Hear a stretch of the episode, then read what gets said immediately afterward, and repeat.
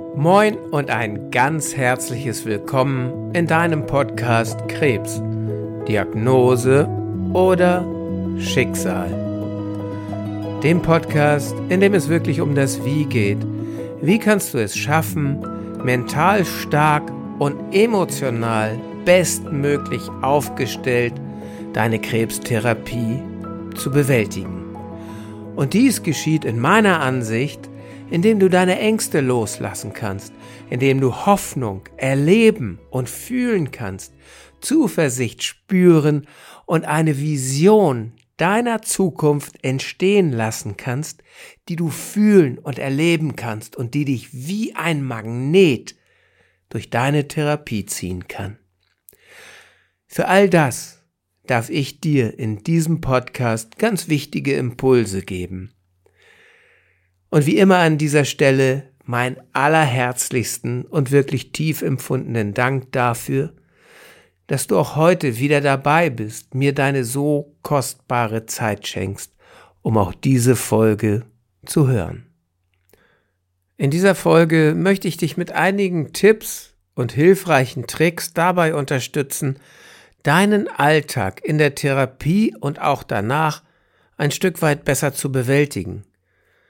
Ich möchte dir auch Tipps geben, wie du mit bestimmten Fragen besser umgehen kannst, die möglicherweise auch bei dir immer wieder auftauchen. Und das sind Fragen, die in meiner Praxis immer wieder vorkommen, die Klientinnen und Klienten immer wieder auf den Tisch packen, die sie umtreiben, die sie mit Sorgen erfüllen und auch mit Ängsten. Und das sind halt Fragen, wenn man Kinder hat, was geschieht mit meinen Kindern, wenn ich es nicht schaffe, ich lasse meinen Partner allein mit meinen Kindern, das geht doch nicht. Was soll ich Ihnen sagen jetzt nach der Diagnose? Soll ich Ihnen auch die Prognose erzählen, die nicht gut ist? Was soll ich Ihnen sagen? Soll ich ehrlich sein?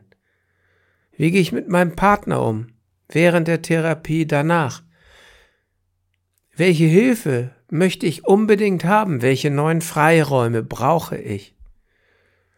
Was mache ich, wenn ich keine Kraft mehr habe, um überhaupt meinen Alltag zu schaffen? Was sollen die anderen von mir denken? Oder Fragen, die die Krankheit direkt selber betreffen. Warum ich? Was habe ich dem Leben getan, damit ich diese Quittung vom Leben bekomme? Wo habe ich nicht auf meine Gesundheit geachtet? Was habe ich falsch gemacht, dass ich jetzt diese Krankheit habe? Das muss doch irgendwas mit mir zu tun haben. Ganz ehrlich, in meiner Weltanschauung ist es so, dass es keine Krebspersönlichkeit gibt und dass du Krebs hast, das ist genauso gegen dich persönlich gerichtet, wie das Wetter gegen dich persönlich gerichtet ist. Wenn draußen Gewitter ist, dann ist das Gewitter einfach da und es hat nichts mit dir als Person zu tun. Und Krebs ist eine Sache, die in deinem Körper stattfindet. Das kannst du ja, entschuldige bitte diesen Vergleich, wo ich gerade Gewitter habe, gesagt habe. Es ist ein Gewitter, es ist ein Unwetter in deinem Körper und da gilt es jetzt mit umzugehen. Diese Frage nach Schuld ist meiner Ansicht nach die falsche Frage und darüber kannst du nachdenken bis übermorgen, du wirst aber keine Antwort kriegen, weil niemand weiß, warum du an Krebs erkrankt bist. Vielleicht hast du dir in der Richtung Gedanken gemacht. Vielleicht meinst du das angezogen zu haben. Aber das ist doch alles nur ein Vielleicht. Es ist keine Antwort. Und selbst wenn du geraucht hast, ich selber habe auch geraucht. Ich habe 20 Jahre meines Lebens geraucht und ich habe auf den Packungen damals auch diese fürchterlichen Bilder gesehen. Ich habe aber gesagt, ich rauche, weil ich das möchte, weil ich das cool finde, weil ich da einen Genuss von verspüre. Ich habe nun vor 20 Jahren damit aufgegeben. Ich habe keinen Lungenkrebs bekommen, obwohl das auf jeder Packung steht. Aber selbst wenn Menschen an Lungenkrebs erkranken, mag es auf das Rauchen zurückzuführen sein, aber vielleicht auch nicht. Aber selbst dann hilft dir die Schuldfrage da jetzt weiter? Nein, sie hilft dir überhaupt nicht weiter, sie stimmt dich eher noch aggressiv gegen dich selber. Hätte ich doch bloß. Du bist wütend auf dich. das ist nicht dienlich. Das ist diesem Prozess, in dem du jetzt bist, überhaupt nicht dienlich. Mein Tipp an dich ist, in diesem Moment, solltest du zu dem Schluss gekommen sein, dass du vielleicht geraucht hast oder zu viel Stress gehabt hast, dann sagst du zu dir selber, ich übernehme Verantwortung dafür. Ja, ich hab's gemacht. Aber das war in der Vergangenheit. Und die Vergangenheit, die kannst du nicht mehr ändern. Und das sagte Richard Bentler schon, Urvater des NLP, eine wundervolle Technik, eine wundervolle Therapieform, eine Kurzzeittherapie. Er sagte, das Gute an der Vergangenheit ist, sie ist geschehen. Das Gute an der Gegenwart ist, wir können sie erleben, fühlen und spüren, jetzt diesen Moment. Und das Gute an der Zukunft ist, wir können sie gestalten. Also, du kannst deine Vergangenheit nicht mehr verändern. Du kannst Verantwortung dafür übernehmen und sagen, jawohl, ich hab's getan. Aber jetzt übernehme ich auch Verantwortung für das Resultat, denn ich kümmere mich jetzt um meinen Körper. Ich unterstütze ihn dabei, wieder zu genesen. Und das tue ich nach vollen Kräften, nach dem, was mir möglich ist. Und wenn du für diesen Prozess ebenso Verantwortung nimmst, dann ist doch alles gut. Schuld, die Frage nach der Schuld, die wird uns in die Wiege gelegt. Sie ist aber absolut sinnlos. Wir bekommen keine Antwort. Alles, was wir da machen, ist Vermutung. Deswegen verschwende bitte keine Energie in Richtung Schuldfrage, warum habe ich Krebs, sondern sag einfach, okay, ich nehme ab heute die Verantwortung für mich, meinen Körper und für alles das, was jetzt kommt und ich gestalte meine Zukunft. Und das kannst du tun mit einer, wie ich sie schon oft genannt habe, einer Vision deiner Zukunft. Wie soll dein Leben aussehen nach der Therapie, wenn du erfolgreich warst mit deiner Therapie, wenn du genesen bist? So kannst du etwas Gutes in der Zukunft sehen, was dann aufgehen kann. Und wenn das Leben es so meint, dann darfst du all das ernten, was du in der Zukunft gesät hast. Das ist ein Tipp für mich an dich, wenn diese Fragen nach Schuld aufkommen. Versuch nicht, sie zu beantworten, sondern nimm sie an und sag, okay, ich finde keine Lösung oder ich übernehme Verantwortung für das, was in meinem Leben war und ich übernehme genauso Verantwortung für das, was jetzt ist, heute ist. Nämlich, ich übernehme Verantwortung für meine Therapie, dass sie gelingen wird. Die Frage, erzähle ich es meinen Kindern, wie erzähle ich es meinen Kindern, die kann ich gar nicht pauschal beantworten, weil das ist von deinen Kindern abhängig. Und das ist von dem Alter deiner Kinder abhängig. Und das ist abhängig von deiner Diagnose. Aber deine Kinder werden merken, dass es dir nicht gut geht. Und sie werden sehen, wenn du Chemotherapie machst, dass dir möglicherweise die Haare ausgehen. Und da darfst du tatsächlich ehrlich sein. Du darfst von einer Krankheit sprechen. Ich würde aber genauso wenig wie ich selber mir erzählen würde, dass die Geschichte auch tödlich für mich enden kann, das auch meinen Kindern erzählen. Denn warum sollen wir jetzt und heute, in dem Moment, wo noch nichts entschieden ist, schon darüber sprechen?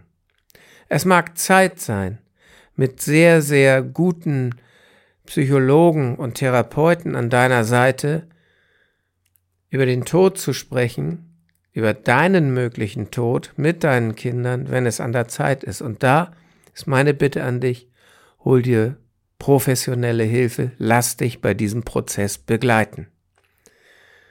Damit hilfst du deinen Kindern und damit hilfst du dir selber. Aber jetzt, wo du am Anfang deiner Therapie stehst, und noch nichts entschieden ist, ist mein Tipp an dich, geh in die Hoffnung. Denn wenn du Hoffnung spürst, wenn du Hoffnung kannst, wenn du Mut kannst, Zuversicht kannst und wenn du in deinem Kopf so eine Vision deiner Zukunft hast, indem du vielleicht Großmutter oder Großvater bist und deine Enkelkinder irgendwo auf der Terrasse im Arm hältst, im Sonnenuntergang, das sanfte Wiegen deiner Arme spürst, diesen kleinen Enkel, Enkelin in deinem Arm, und du schaust dieses kleine Menschenwesen an und denkst, Ja, wie schön. Und du fühlst das. Und du erlebst das und du glaubst daran. Dann spiegelst du das auch deinen Kindern. Und sie werden sehen, okay, Mama oder Papa ist krank, aber Mama oder Papa wird wieder gesund. Und warum sollen sie nicht so lange daran glauben und dich unterstützen und du sie unterstützen, bis das Leben dir möglicherweise eine andere Karte auf den Tisch legt. Das ist mein Tipp an dich. Und auch wenn du jetzt sagst, ja, was soll ich denn machen? Ich bin manchmal so schwach. Ich habe gar keine Kraft, mit ihnen zu spielen oder Hausaufgaben zu machen. Das müssen sie jetzt alleine machen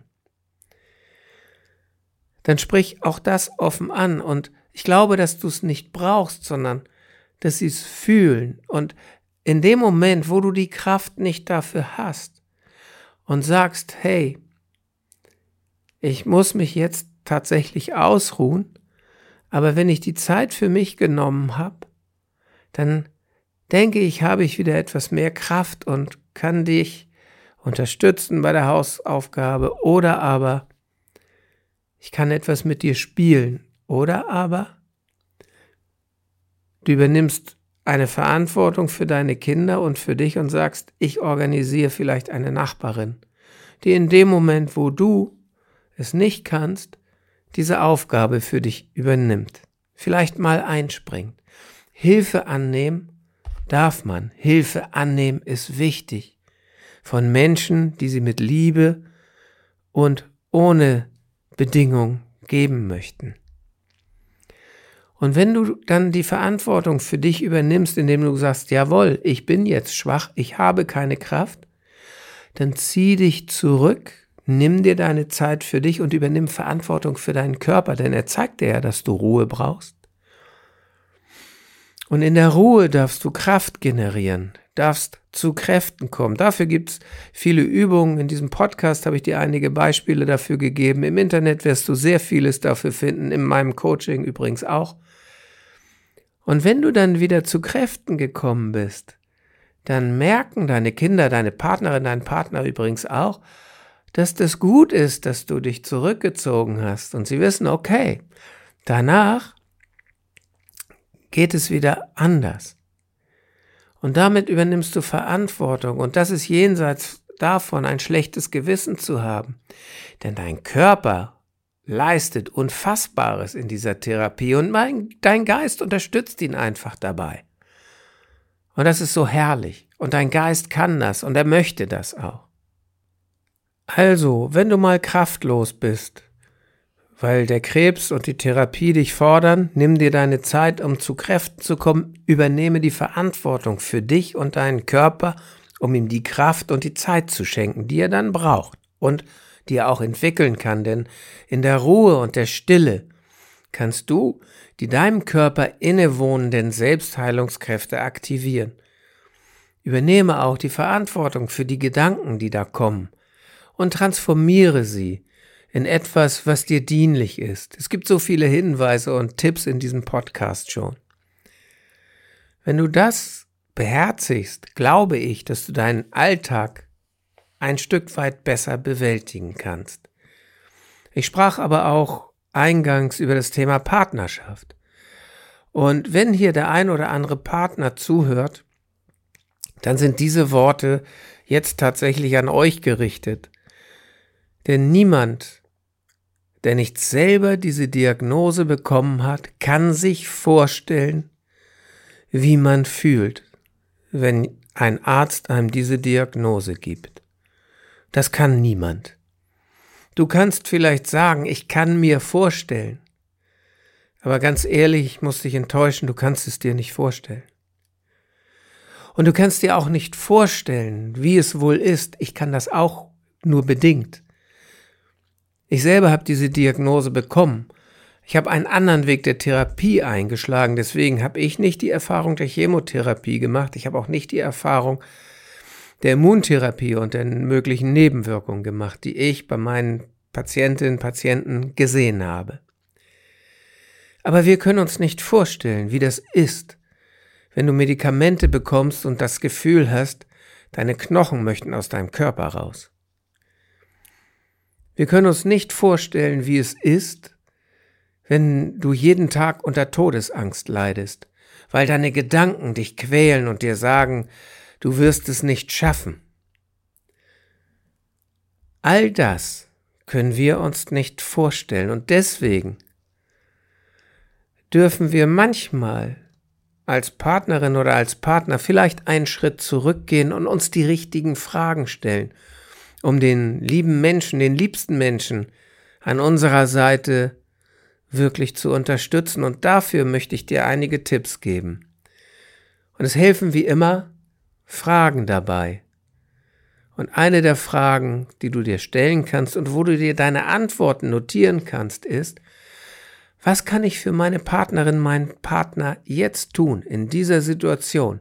Welche Hilfe braucht sie oder er wirklich, ohne dass ich übergriffig werde, ohne dass ich sie oder ihn bevormunde, weil ich so tue, als würde ich alles wissen? Ich mag das aber nur, um meine eigene Angst zu beruhigen. Das ist nicht dienlich. Das führt vielleicht sogar zu aggressivem Verhalten des erkrankten Menschen.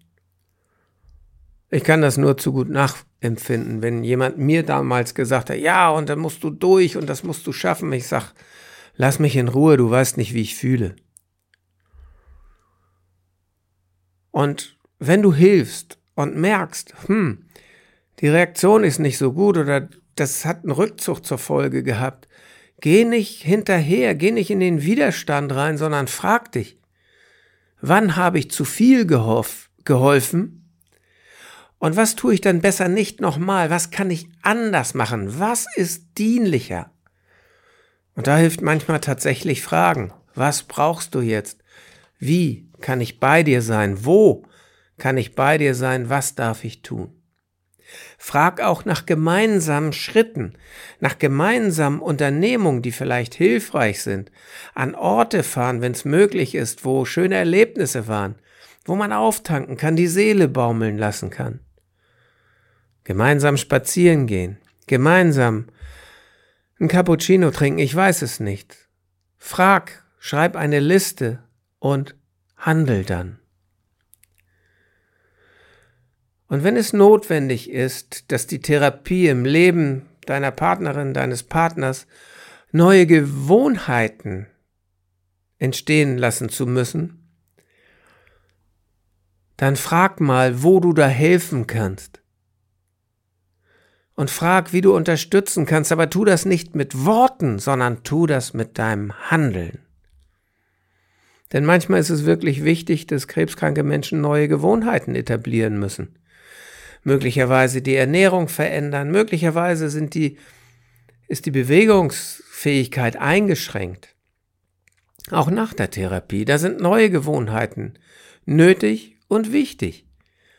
Frag in dem Moment, wie und wo du helfen kannst, in Liebe und bedingungsloser Zuneigung. Und frag dich auch und deine Partnerin, deinen Partner, welche neuen Freiräume braucht sie oder er denn jetzt? Und was genau mag als der Begleitende deine Aufgabe dabei sein, diese Freiräume auch entstehen zu lassen? Und eine Möglichkeit, euch beide auch in der Therapie immer ein Stück näher zu bringen, ist, über eure Ängste zu sprechen und gemeinsam Meditation und Übung zu machen, um diese Ängste loszulassen. In meinen Coachings ist auch ein Partnerprogramm enthalten, denn der Partner oder die Partnerin sind in der Regel die wichtigsten Menschen an der Seite des Erkrankten.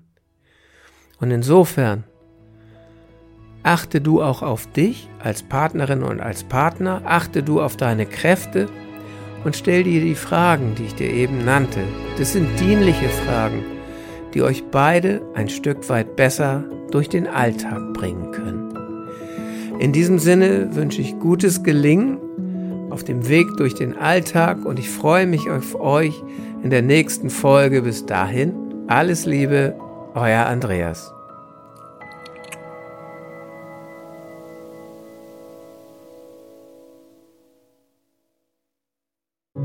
Großartig und vielen, vielen Dank, dass du diese Episode bis zum Ende gehört hast.